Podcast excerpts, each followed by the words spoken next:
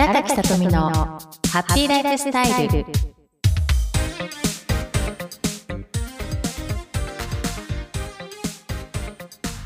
おはようございます。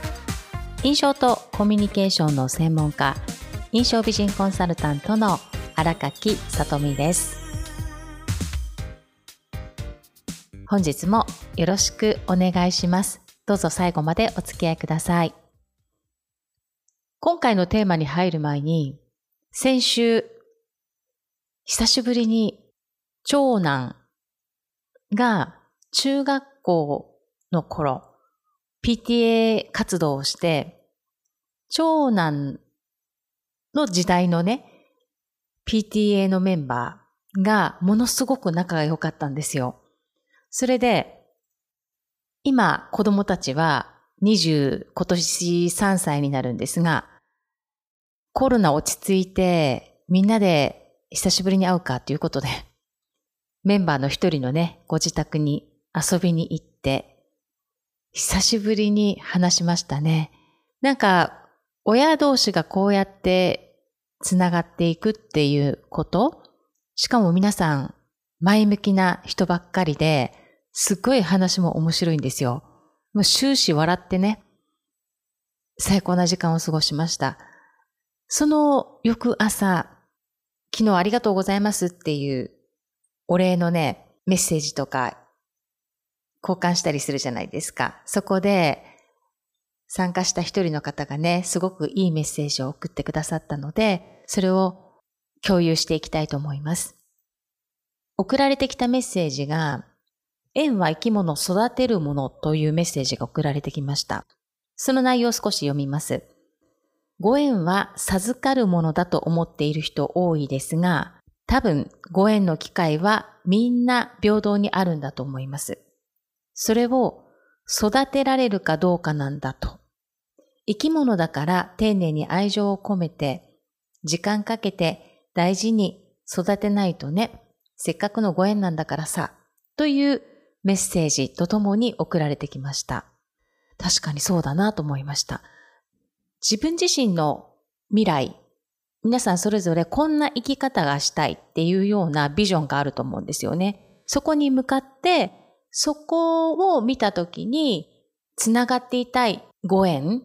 は、しっかりと意識をしてね、行動して、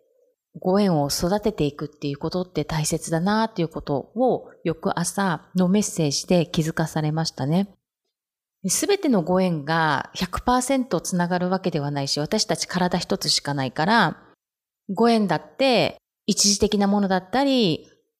それからずっと続くご縁だったりっていろいろあると思うんですよね。距離感が近くなったりちょっと離れたりっていうことって人生の中でたくさん起こってくると思うので、皆さんそれぞれのどんな生き方をしたいか、どんな方とつながっていきたいのかっていうことを未来のビジョンをイメージしたときに、この方々とつながりを育てていくっていう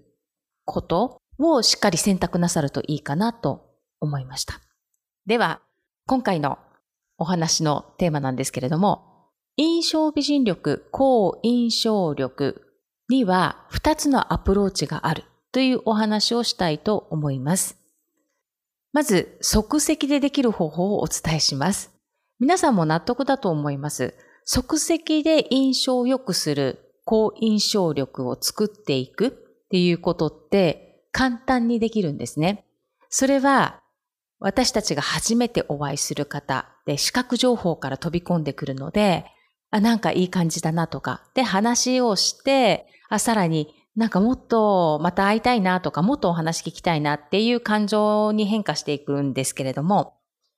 その印象を視覚から入ってくるということで、視覚からわかる、感じ取ることができる印象を作っていくっていうことです。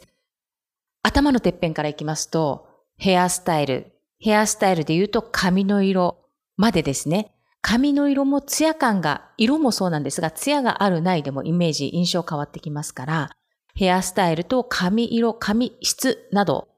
もですね、意識をする。そして、その次、表情の動きももちろん大事ですし、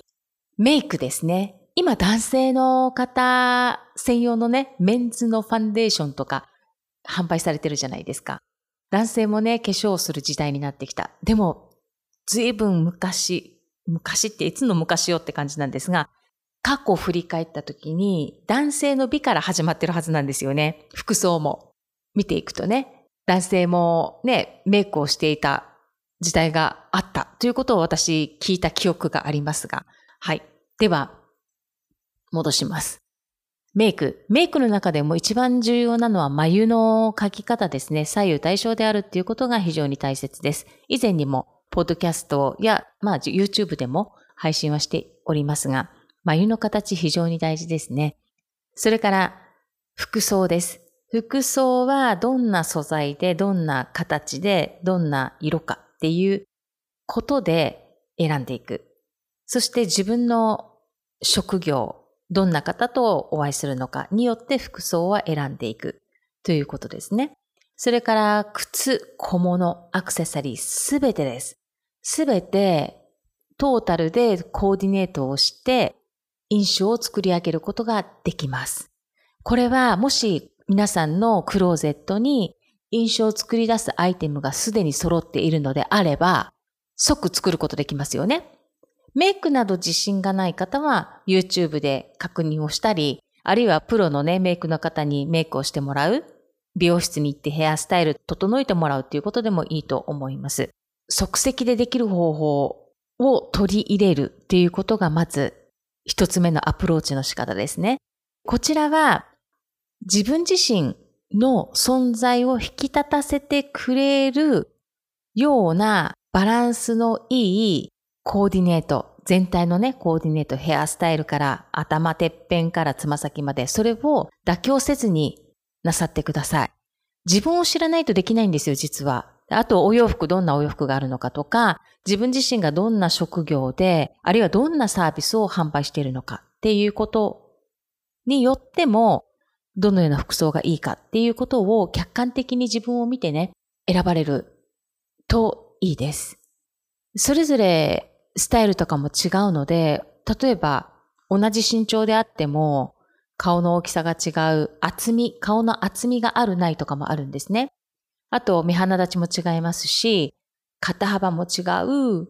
骨格、骨の太さも違う、ウエストの高さとかウエストの細さとか太さとか、それから足の形とか膝下の長さの違いだったり、足の長さの違いだったり、手の長さもありますね。本当に細かく分けたらたくさんあるんです。みんな違うからそれぞれ。そしてこれが持って生まれた自分の体なので、自分の体を商品と例えた場合、どう磨いていくか。自分がどうなりたいかっていうのを明確にしてですね、磨いていくっていうことです。トレーニングが必要だったらトレーニングするし、トレーニング苦手な方は食事も取り入れたり、あるいは姿勢を気をつけたり、歩き方を気をつけるだけで変わっていくんですよね。っていうことになっていきます。即席でできる方法が今の